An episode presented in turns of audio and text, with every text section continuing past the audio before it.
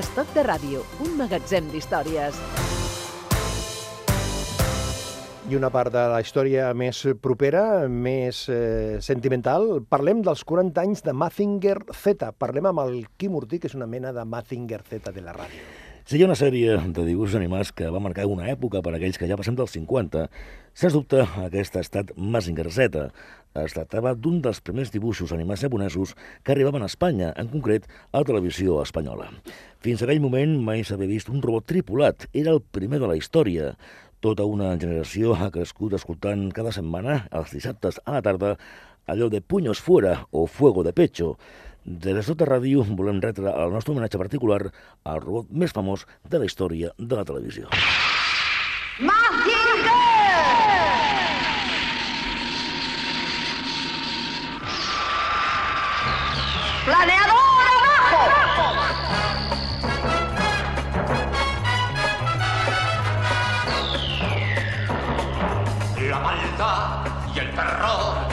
Puede dominar y con él su robot Mazinger.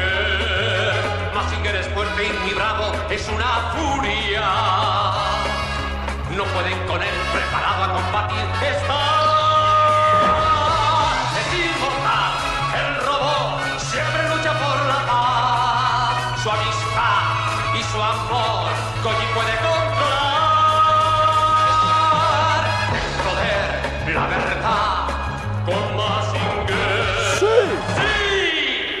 Mazinger Z, protagonista avui a Estoc de Ràdio, amb aquesta estona, i parlem amb el president de l'Associació d'Amics de Mazinger Z, el senyor Josep Luna. Senyor Luna, benvingut a Estoc de Ràdio. Gràcies. Quantes vegades ha, ha somiat vostè posar-se dintre del Mazinger Z? Alguna, alguna. Sí? Sobretot quan érem més joves. Sí? Es, es, es, es veia allà dintre, controlant i tot això? Hagués estat bé. 40 anys, Mazinger Z, eh, segueix vigent el record per moltíssima gent, sí? Doncs sí, sí, sí. Com, com tenim constància a diari, cada dia gent que, que ens demana sol·licitud per entrar a la pàgina de, de Facebook i fer-se membre, i sí, sí. Jo diria que, que tothom d'aquella època recorda Mazinger. Clar, eh, fem l'aniversari perquè va ser el març de l'any 78 quan Televisió Espanyola va començar a emetre eh, els primers eh, capítols. Se'n recorda vostè de, quan va veure el primer capítol? Més o menys, o els primers? Perfectament, Sí? perfectament. Quina memòria, expliqui, expliqui. Allò va ser un esdeveniment. Ah, Més que recordar el primer episodi, el que recordes és les sensacions, les sensacions de, de tota una, una època. Com veies l'episodi, sorties al carrer amb els amics allà a parlar de l'episodi, el que havia passat, fer dibuixos, era, era el que hi havia. Clar, però si parlem de Mazinger Z hem de parlar també del Doctor Infierno i de tots els monstruos que hi havia. ¡Es un robot! ¿Quién ha hecho esto? I d'on ve el Mazinger Z? Yo soy su creador. ¿Por qué construiste una cosa tan grande? Tenía que completar el Mazinger Z para impedir que los poderes infernales se apoderaran del mundo. ¿Qué es lo que tenías que hacer, abuelo? Destruir los diabólicos planes del Doctor Infierno. El Mazinger Z está revestido de ultraleación Z y funciona mediante la energía fotoatómica. Contiene poderosas armas de todas clases. Ese robot es perfecto. No hay nada que corregir o ajustar en él. Koshi, Shiro, ese robot es vuestro. Lo único que siento es no poder seguir con vida para ver cómo lo manejáis vosotros. Koji, con el Mazinger Z, uno puede convertirse en un dios o en un demonio. Se te reconocerá como un ser superior con poderes extraordinarios. Y ahora adelante. Abuelo, ab- abuelo, abuelo, I abuelo. resulta que l'abuelo es mor. Eh? Vaja. Quin, quin, quin, quin arranque de, de, de dibuixos, eh? perquè presenta el que era Mazinger Z, eh, que li dona el seu net i a partir d'allà xt, canvia tot. Sí, sí, jo crec que, que és típicament la primera vegada que podíem veure en sèrie uh Mhm. -huh. algo que, que conté tots els al·licients. Comença amb un drama, ja Sí. t'enganxa. És Sí. una injustícia, es carreguen a l'avi del pobre noi i a més li dona al robot l'arma total, per dir-ho d'alguna forma. Acció, drama, teníem tot, la primera vegada. Drama sí que havíem tingut amb la Heidi i el Marco, però no aquesta acció. Clar, i evidentment hi ha la part eh, eh, bona, la gent que fa el bé, i hi ha el Doctor Infierno i els seus amics, els seus monstruos. Jimray, el monstruo supersónico.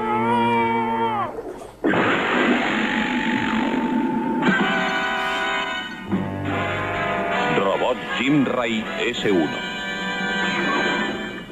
Monstruo supersónico Jinray, despega.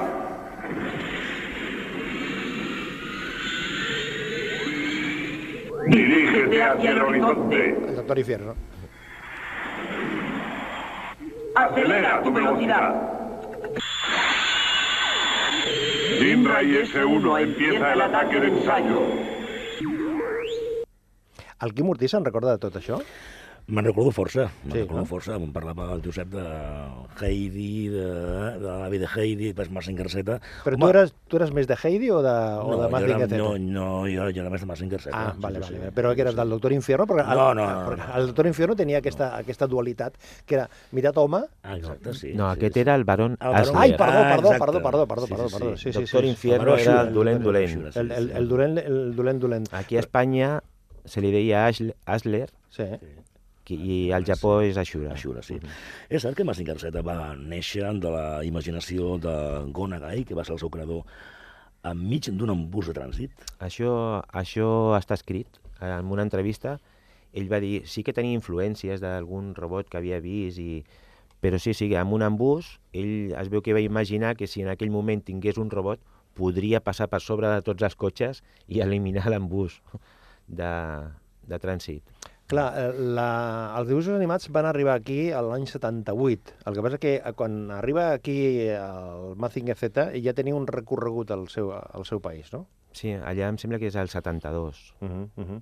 És a dir, que ja, ja, ja, ja tenia... El que passa que a, aquest, aquesta mena de dibuixos va ser un gran canvi des del punt de vista gràfic i sobretot aquestes músiques que feien una miqueta de por. O sigui, quan sortien els dolents i, i la música de les, de les, de les batalles i tot això, déu nhi no? Sí, sí, la, i la intro de don Alfredo Garrido, que Mhm. és increïble.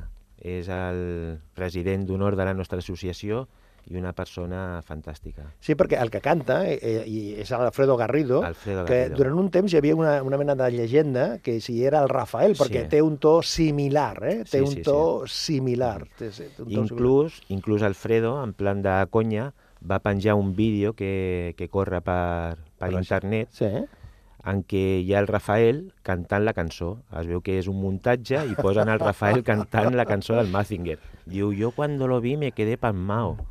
I, I és el president d'honor. Sí, sí, bueno, va venir a...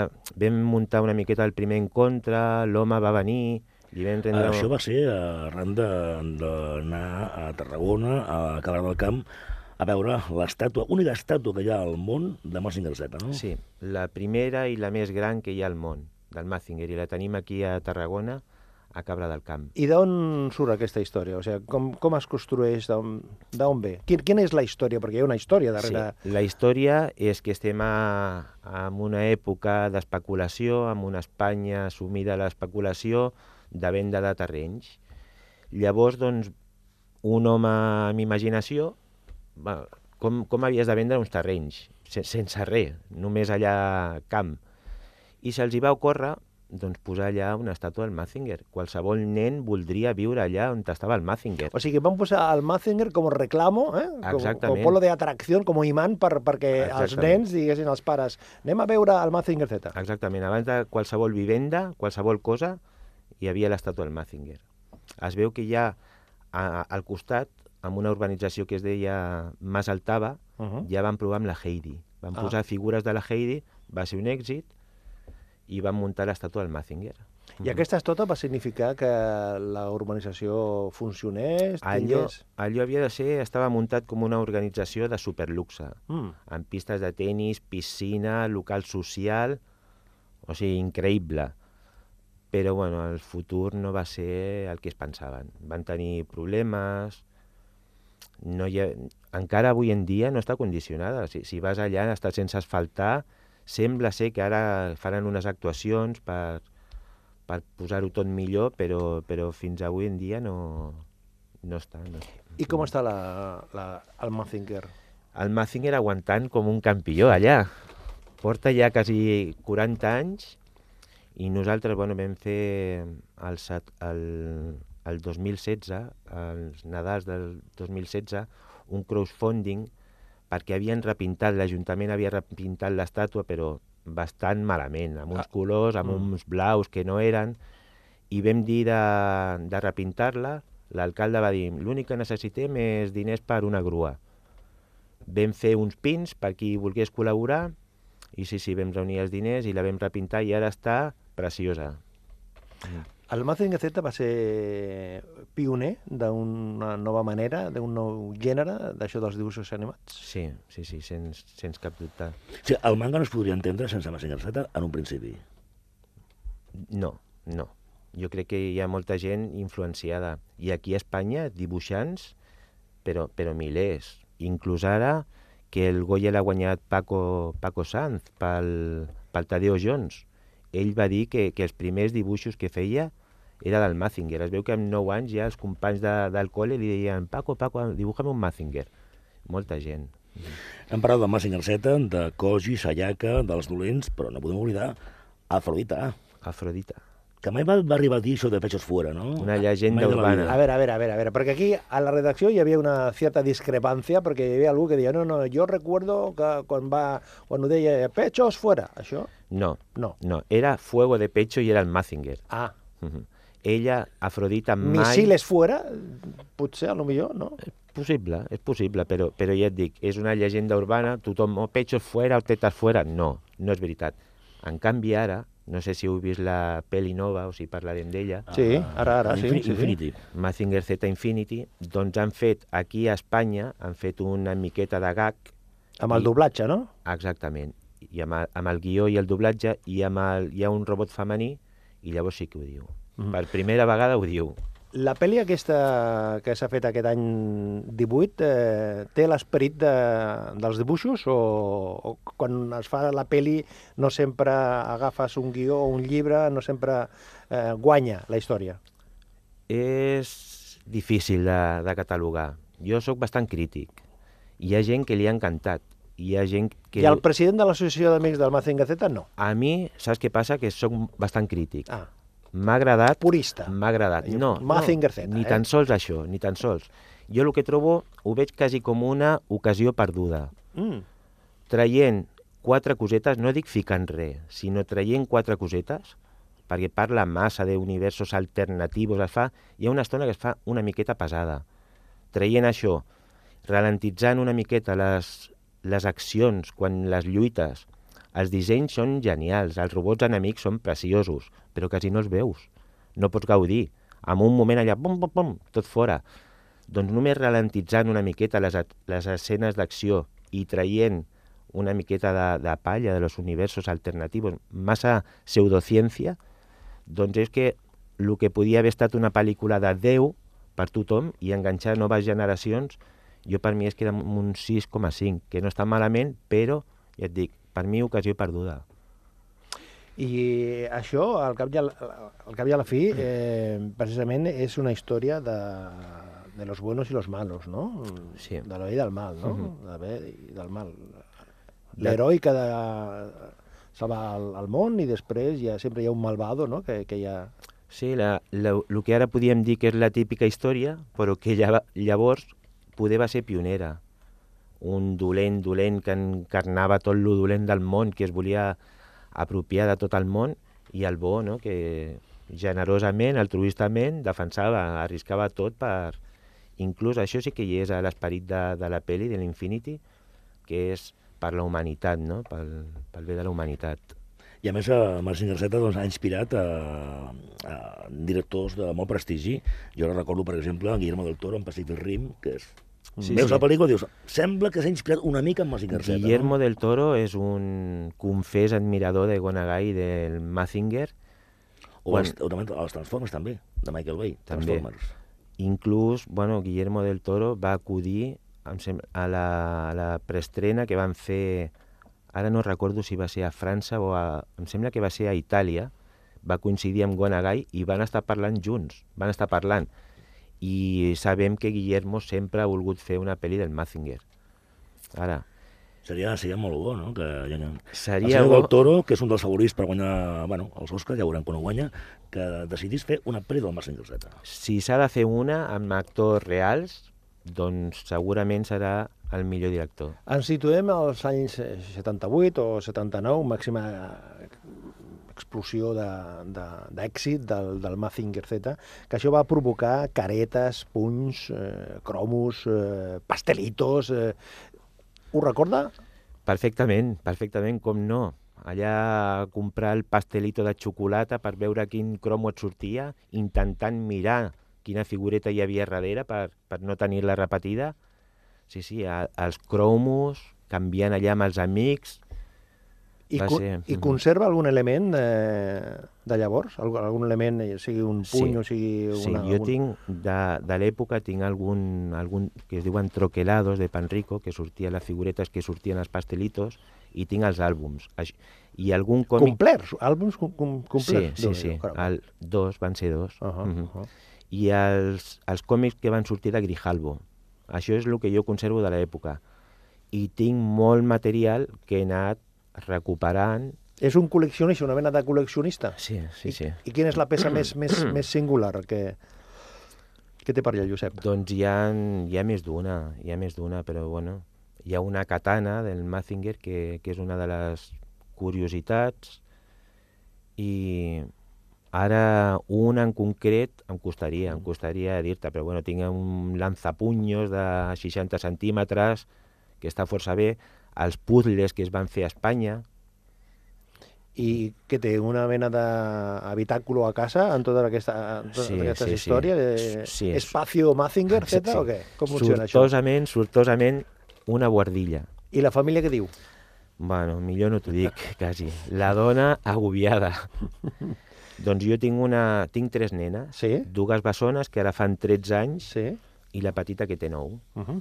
Abans de néixer la petita jo tenia una habitació plena de les meves estanteries del Mazinger, els meus ninos, i em ve aquesta nena, i no tenia més habitacions. Va ser, va ser Un canvi. Un canvi que em volia tallar les venes.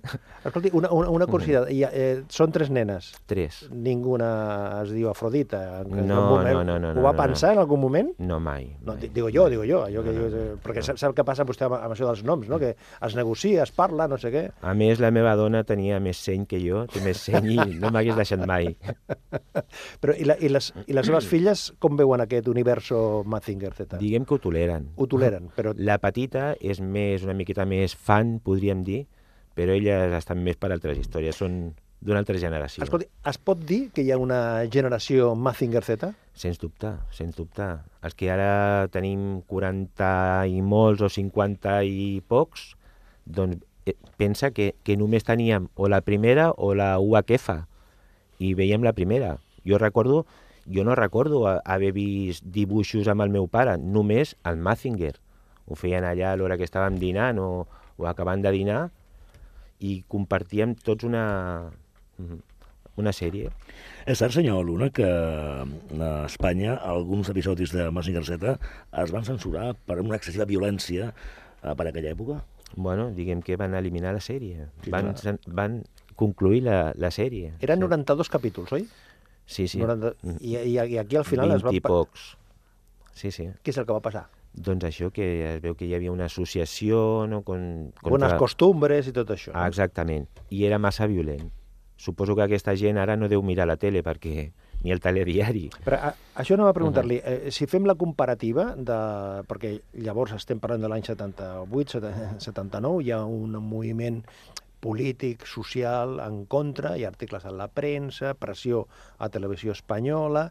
Si fem aquesta comparativa amb les imatges i els continguts que hi ha en segons quins programes, Jo crec que, que es va fer una crítica desmesurada.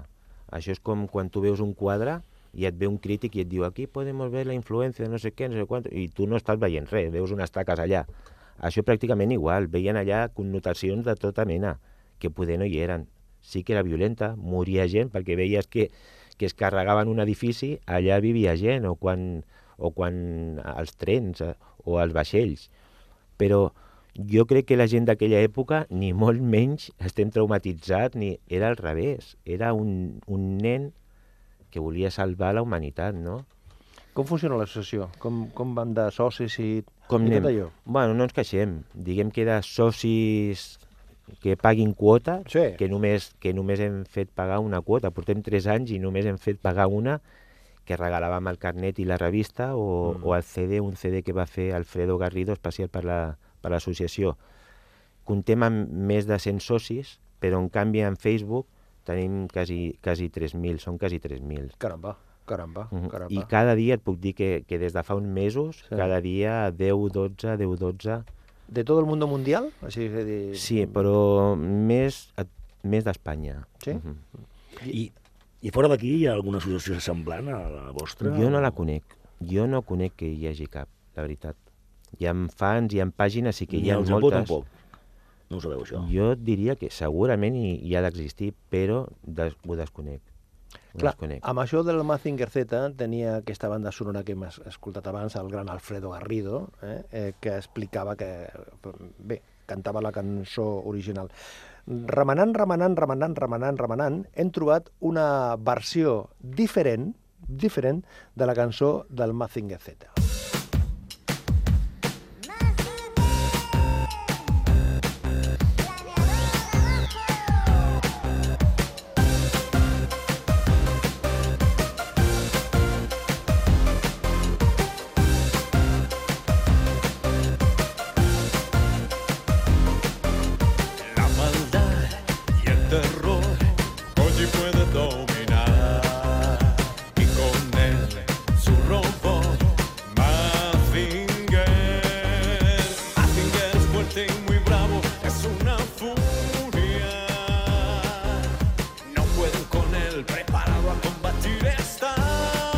És el grup Domino, jo no sé si el, si el president de l'associació d'amics de, de, de Mazinger Z coneixia aquesta, aquesta versió, Doncs segurament alguna vegada l'he escoltat, però no, no la recordo especialment. però, però convida per, per ballar o això és un aviat per- ultraje? Per fer la siesta, poder. A la o sigui que, que no fa falta que continuï la cançó. No té la èpica, Fora, fora, no fora, té la fora, èpica fora, d'Alfredo. Fora, fora, fora, fora la cançó. Eh, fan trobades, eh, fan eh, moments per, per recordar... Sí, sí, l'associació va néixer de, de la primera trobada, del primer encontre que vam fer de- d'amics del Mazinger Z, Uh -huh. el 2015, que tot va néixer de que bueno, ens coneixem aficionats al Mazinger per les figuretes, per el que comentàvem, el merchandising. I un noi de Bilbao va dir que vindria, que vindria a veure la- l'estàtua, que podíem quedar allà, fent, conèixer, fer-nos unes fotos. I bueno, dic, vale, quedem, els dic als amics d'aquí de, de Catalunya, que més a prop que puguin venir, vaig pensar en posar-ho al Facebook i allò es va convertir en viral. Molta gent que, que va dir que vindria Mm. i molt bé. Escolti això.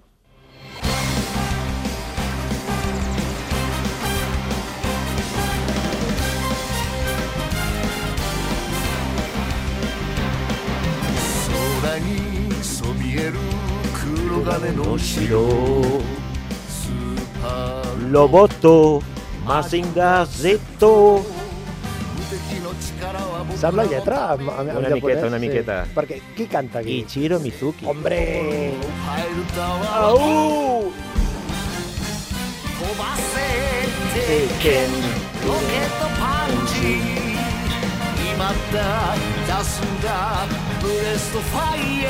Però clar, si fem la comparativa amb el gran Alfredo Garrido, clar, Alfredo Garrido té... Nosaltres vam néixer amb, Amb la cançó d'Alfredo, Alfredo. però Mizuki és un personatge important. I a més a més és la cançó original, per dir d'una manera, Sí, no? sí, sí, sí, la, sí, la, sí. la, la, Sí, sí. la versió original.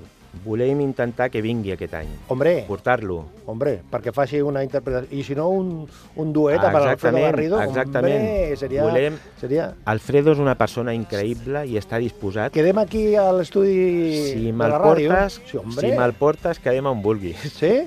Sense cap problema. Eh, tenim els contactes, l'únic que ens fa falta és una miqueta de, de fons. De fons, de fons. Senyor Luna, com podem acabar aquesta conversa, a banda d'escoltar de, d'escoltar aquesta història? Quina seria l'expressió del, de l'univers eh, del Mazinger Z que diria vostè per, per, per acabar? Ara, el que ve ara. Sí? Mazingo... Sí!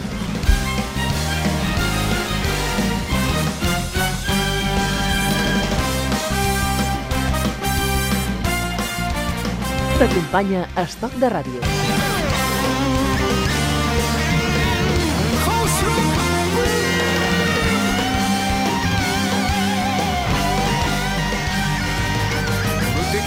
かは僕らのために正義の心をパえるタワーは飛ばせ鉄拳ロケットパンチ今だ出すんだブレストファイヤーマジンコマジンコマジンガー